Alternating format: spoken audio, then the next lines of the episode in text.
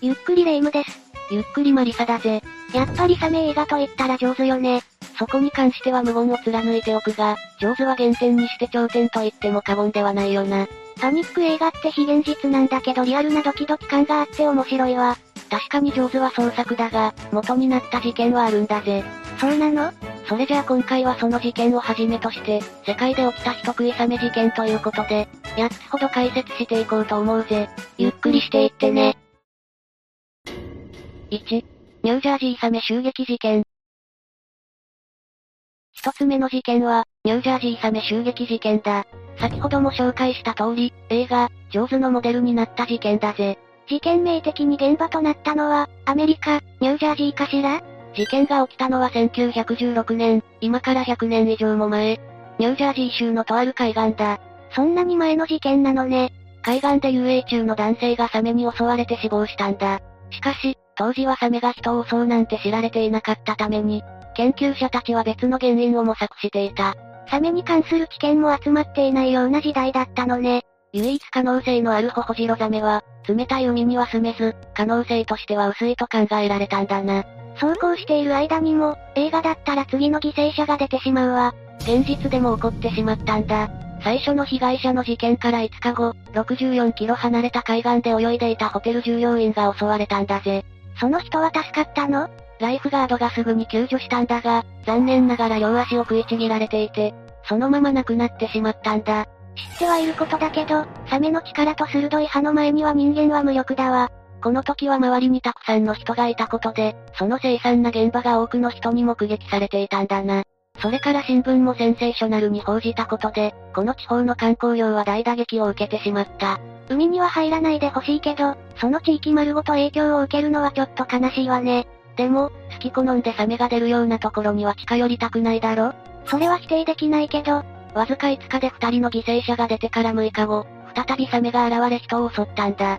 ハイフェイスで被害が出てるわね。 2人目の現場から北に50キロ、また湾側の河口から26キロ上流で事件は起きた。川にも出るの近所に住む少年が川遊びをしていたところ、突然水中に引きずり込まれたんだ。怖すぎるわ。すぐに、水面が不自然に渦巻いたかと思うと真っ赤に染まったんだ。一緒に遊んでいた仲間は急いで陸に上がって、大人に、サメに襲われたと助けを求めに行った。引きずり込まれた少年は、助かったの大人も駆けつけ少年を捜索したんだが、一向に見つからなかった。もう諦めて引き上げようとしたところで、捜索に加わっていた男性が川底で少年を発見したんだ。川底にいるってことは、サメに加えられた状態でいるのをな。冷え。でも、ついに連続襲撃の犯人と対面したわね。その男性は勇敢にもサメに殴りかかって少年を奪還したんだぜ。その男性かっこいいわね。しかし、川の中ではサメに部がある。少年の奪還に成功した代わりに、彼もサメに足を噛まれてしまったんだぜ。そんな、彼は周囲の人によって救出されたものの重傷を負ってしまったんだ。特に傷口からの出血がひどくて、病院に運び込まれたが治療の甲斐なくなくなってしまったんだぜ。最初に襲われた少年も亡くなってしまったし、これで犠牲者は4人になった。こんなに一匹のサメで被害が出ることってあるのね。今話した騒ぎとほぼ同時刻のことだ。同じ川でサメによる襲撃事件があったなんて知るはずもない少年が泳いでいた。危ないんじゃないその通り、この少年もサメに襲われてしまったんだ。少年も足に大怪我を負い、切断しなければならないかと思われるほどだったんだが、奇跡的な回復を見せたぜ。これ以上、被害者が増えなくてよかったわ。さて、ここまで川で3人もの死傷者を出したことでまた湾の住人はサメに懸賞金をかけたんだ。ついにサメの討伐に乗り出したのね。子供の遊び場が危険にさらされているんだから怒り浸透に決まってるわ。何度もダイナマイトを川に投げ込んだりして、サメを捜索したんだが全然見つからなかった。随分荒っぽい捜索方法ね。そして思わぬことでこの事件は収束に至る。何があったのまた湾側での襲撃から2日後に海に出ていた漁師の網に、2.5メートルのホホジロザメがかかったんだ。漁師が殺して腹の中を見てみると人骨らしきものがゴロゴロと出てきたんだぜ。そのサメが今回の事件の犯人、半サメだったのね。おそらくそうだろうと断定されて騒動は収束したんだ。このサメが本当に5人も死傷したのか真偽のほどは不明なんだが、これ以降襲撃がなくなったのは事実だからな。そんなに半信半疑なの海での襲撃と川での襲撃は別のサメなんじゃないかという見方もある。どういうこと川での襲撃事件は海水性のサメが迷い込むとは考えにくいほど上流で起きていたんだ。正直、ホホジロザメが川を26キロも遡上してくるとは考えにくいんだぜ。川での襲撃事件は淡水でも生きられるサメが起こしていたってことああ、海での2件の襲撃は漁師が捕獲したホホジロザメと考えていいが、川での襲撃は淡水でも生きられるオオメジロザメではないかと考えられているな。今となっては何が真実なのか確認する術はないわね。 2、インディアナ沈没の悲劇。二つ目は、インディアナ沈没の悲劇、だ。沈没ってことはインディアナっていう船の話ああ。第二次世界大戦中に活躍したアメリカの巡洋艦、インディアナポリスだ。沈没しなさそうだけど、戦時中ってことは攻撃でも受けたの日本軍による攻撃でフィリピン海に沈んだんだ。そして、その時に悲劇は起きた。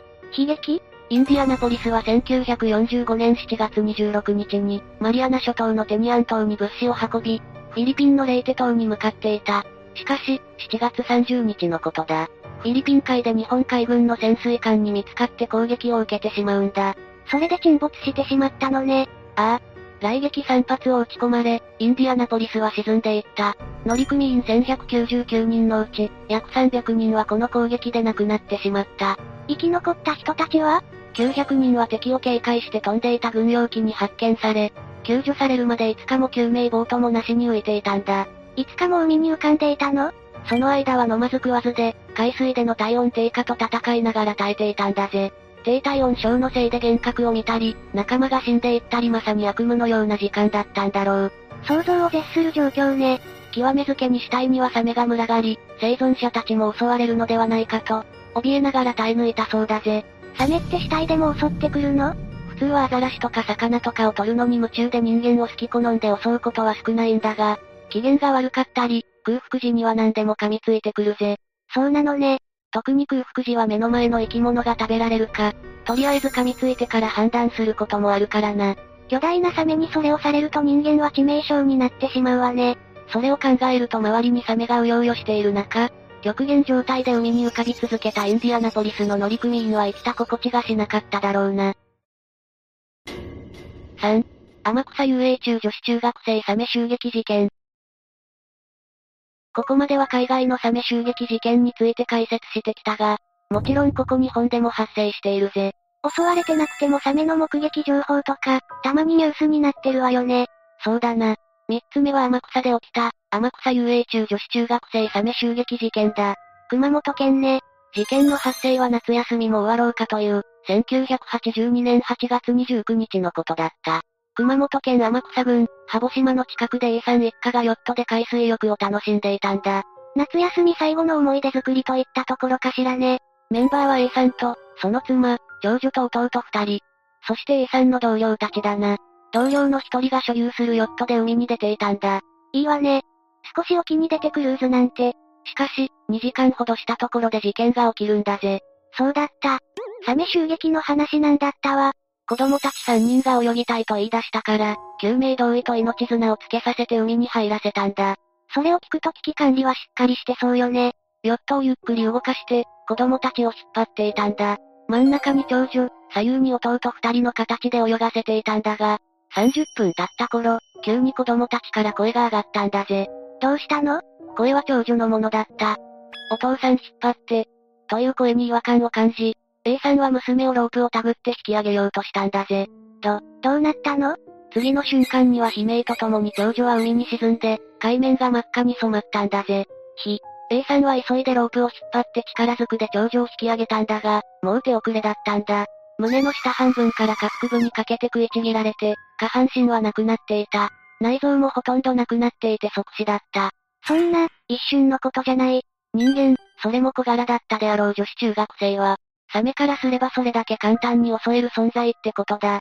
相手は何だったの直接確認されたわけではないが、種目ザメではないかと推測されているぜ。種目ザメって頭が変な形してるやつよねハンマーヘッドシャークって呼ばれたりするな。頭が左右に張り出しているのが特徴だ。サメとしては珍しくて群れで行動し、多い時には数百もの数になるんだぜ。一匹でも嫌なのに、群れに襲われる可能性があるのね。そもそも A さん一家が遊んでいた海域はサメが多く生息している海域だったんだ。そのことを知らなかったのかしら。誰でも遊べる海域だったし、まさかそんなところで襲われるとは思ってなかったのかもしれないな。ニュースになるのは海水浴場が多いけど、沖合での遊泳中にも襲われる可能性はあるのね。サメは一滴の血でも2キロ先から嗅ぎつけられるとも、刺激臭に反応するとも言われている。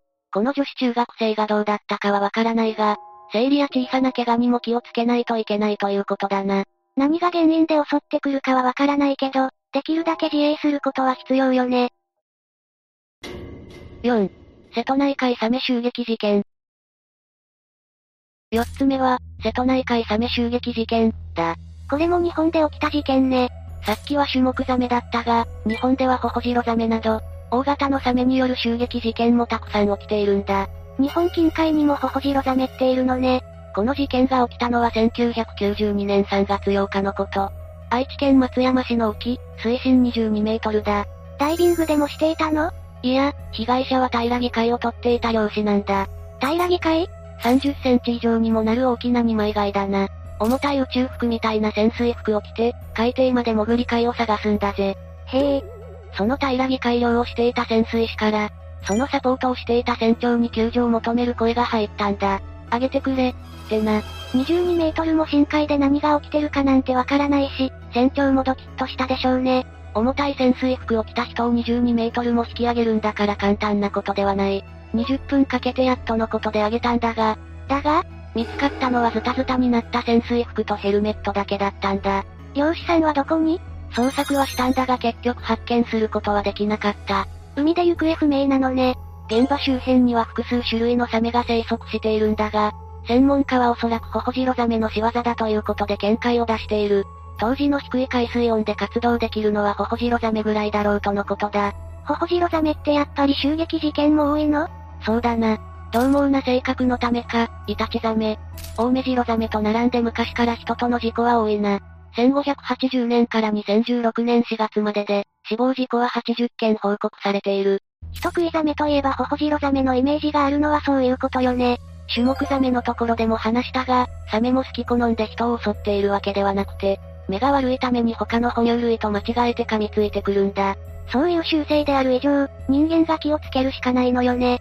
ところで、漁師さんを襲ったサメはどのくらいの大きさだったとかわかっているの体長は5メートル前後だと推測されているぜ。大きいのかしらホホジロザメは全長6メートルから8メートル。体重は2000キロと言われるからホホジロザメの中では少し小さめだ。人間からするとそれでも十分大きいのよね。それはそうだな。真っ暗な海底で5メートルの巨大ザメに襲われるって、とんでもなく怖かったでしょうね。できれば、せめてご遺体も見つかってほしかったわ。 5、ミルガイ漁サメ死亡事故。5つ目は、ミルガイ漁サメ死亡事故だ。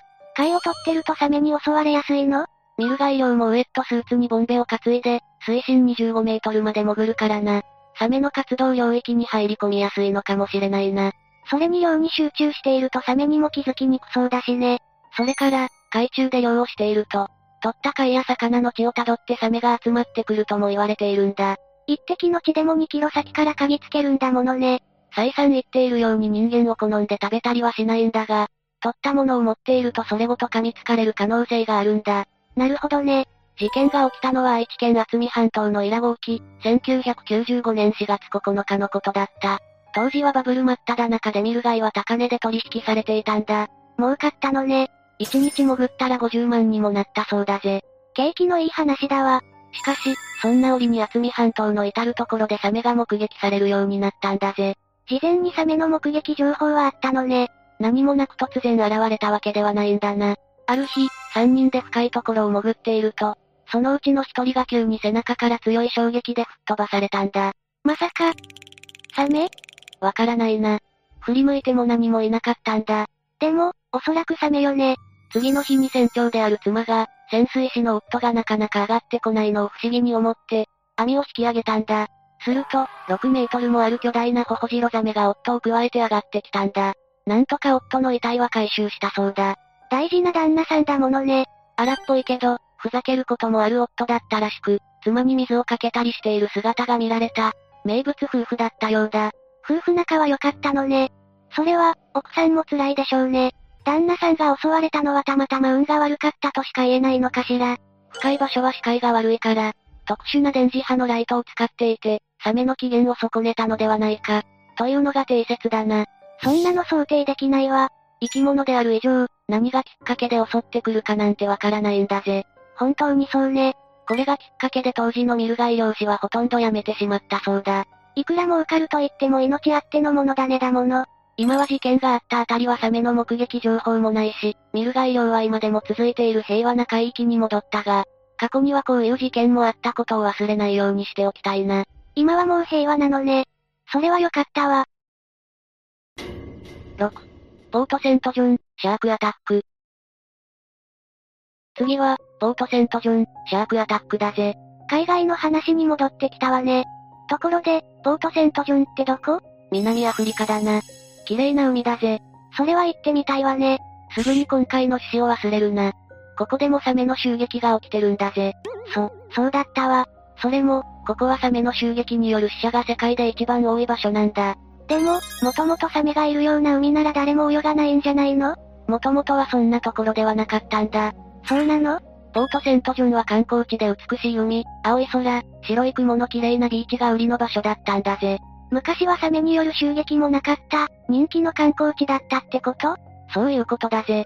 何がきっかけだったのまず、2009年に起きた3人が亡くなった襲撃事件は、オウメジロザメが犯人だと言われている。オウメジロザメの特徴は、浅瀬でも泳げることと、淡水域でも生きられることだ。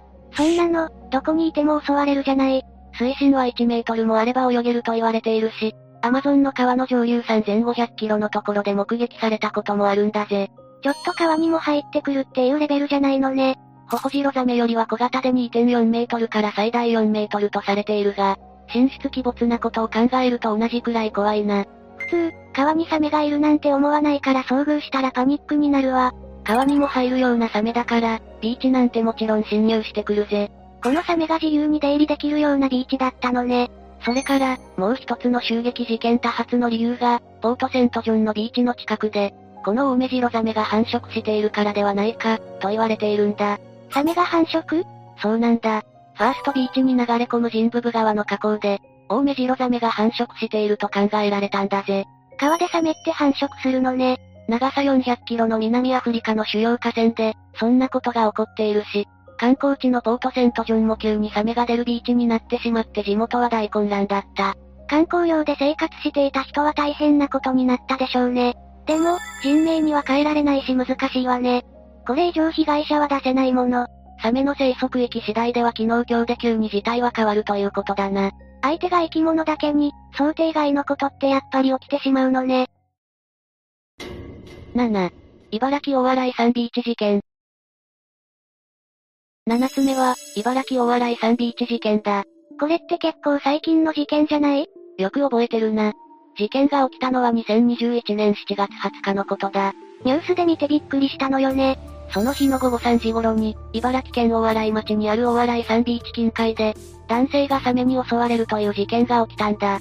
結構、海水浴で賑わうようなところだったのよね。この時はまだ海開き前でよかったのかもな。大洗町は危険性を判断して、しばらく遊泳やマリンスポーツを禁止して、サメが入ってこないように防護網を設置する対策を取ったんだ。人がたくさんいたら被害も拡大してたかもしれないわね。それで、男性は無事だったのよね。とても歩けるような状態ではなく、21針も縫う大怪我だったが命に別状はなかったぜ。よかった。男性はサーフィンをしている途中に、ドンとぶつかるような感触があって、気がついたら怪我をしていたと話している。左足のふくらはぎに歯型のような傷があって、かかとにも少し引っ掛けたような傷があったそうだ。砂浜までは自力で戻ったのああ。その後に妻が119に通報したそうだ。自分で海から上がれるくらいの怪我で済んだことが不幸中の幸いよね。そもそもなんだけど、大洗の海ってサメが出るようなところなのまったく、今回が初めてというわけではないんだ。過去にも近隣の鉾田市でサメの目撃情報があったことで、一時的に遊泳禁止になったことがあった。そうなのね。それでも人に被害が出たなんていうのは初めてのことだったそうだ。その年も海開きはされたのよねしばらくは遊泳禁止になったが防護網もしたし、防災ヘリで近辺の捜索もした上で、安全を確認して8月1日から海開きをしたぜ。うーん。安全が確認されたのはわかるけど、ちょっと気分的に遊びづらいわよね。 8、ベサニー・ハミルトン。最後は、ベサニー・ハミルトンについてだぜ。どこ場所じゃないぜ。人物の名前だ。あ、そうなのその人がサメに襲われたってことああ、それで個人名が取り上げられるって珍しいわね。確かにそうかもしれないな。ベサニー・ハミルトン、彼女はハワイ出身のサーファーなんだ。小さい頃から波に乗っていて、子供部門のコンテストで優勝するほどの実力だった。将来有望な選手だったのね。リップカールというサーフィンのスポーツウェアメーカーがスポンサーにつくほど、それはそれは将来有望な選手だったんだぜ。さぞサーフィン界で輝かしい成功を収めるんでしょうね。誰もがそう思っていただろうな。しかし、そんな彼女に悲劇が降りかかったんだ。まさか、事件が起こったのは2003年10月31日のこと、当時13歳のハミルトンはその日も親友とその家族と、カウアイ島の海岸でサーフィンを楽しんでいたんだ。そんな彼女を襲ったのは巨大なイタチザメだった。大洗の男性もサーファーだったし、やっぱりサーファーって狙われやすいのかしら。浮いているアザラシとかと間違えて、襲ってくるとはよく聞くな。ハミルトンを襲ったのは体長4.5メートルはあろうかという巨体だったんだ。 13歳の少女に、4.5メートルのサメって、左腕を肩口から食いちぎられて、病院に担ぎ込まれたんだが容体が安定するまでに7日もかかった。じゃあ、命は助かったの奇跡的に一命を取り留めたぜ。でも、片腕じゃサーフィンは難しくなってしまうんじゃないそうだな。サーファーとしての未来は絶望的に思われたぜ。そうよね。しかし、ハミルトンは1ヶ月もしないうちに海に戻ってきたんだ。サーフボードも一緒に、 1ヶ月も経たないうちに、サーフボートは特注で簡単に操作できるようにして、サワンの役割を足で担うようにしたんだ。サメに襲われたのに、海が怖くないのいや、実際にトラウマになったと話しているぜ。それでも、海に帰ってきたのね。 2004年には大会に復帰して、翌年の2005年には15歳で、全米アマチュアサーファーの王者になったんだ。すごいわね。彼女に起きたことは自伝として出版されているし、その内容も映画化されている。気になる人は調べてみてほしいんだぜ。サメに襲われて片腕を失う。っていう絶望的な状況から諦めずに、プロにまでなってしまうって、どれだけの努力があったのかしらね。さて、今回は、世界で起こった人食いサメ事件ということで話してきたな。サメって状況とタイミング次第ではどこでも襲われる可能性があるのね。そうなんだ。日本でも例外ではなく、毎年世界中では100件のサメによる被害者、5件ほどの犠牲者が出ている。パニック映画だけの世界じゃないのね。サメの行動なんて人間には予測できないし、戦っても無傷で生還する可能性は非常に低いんだ。何が気に障るか、なんで怒り出すかなんてわからないものね。サメの弱点は鼻先だって言うけど、そんなところ攻撃したら腕を持っていかれるし、そうなんだ。だから自分の身を守るためにも、サメの目撃情報には敏感にならないといけないし、とにかく接近しないようにすることが大事なんだ。よく心に刻んでおくわ。というわけで今日の動画はここまで。動画が面白かったら、高評価とチャンネル登録よろしくお願いします。最後までご視聴いただき、ありがとうございました。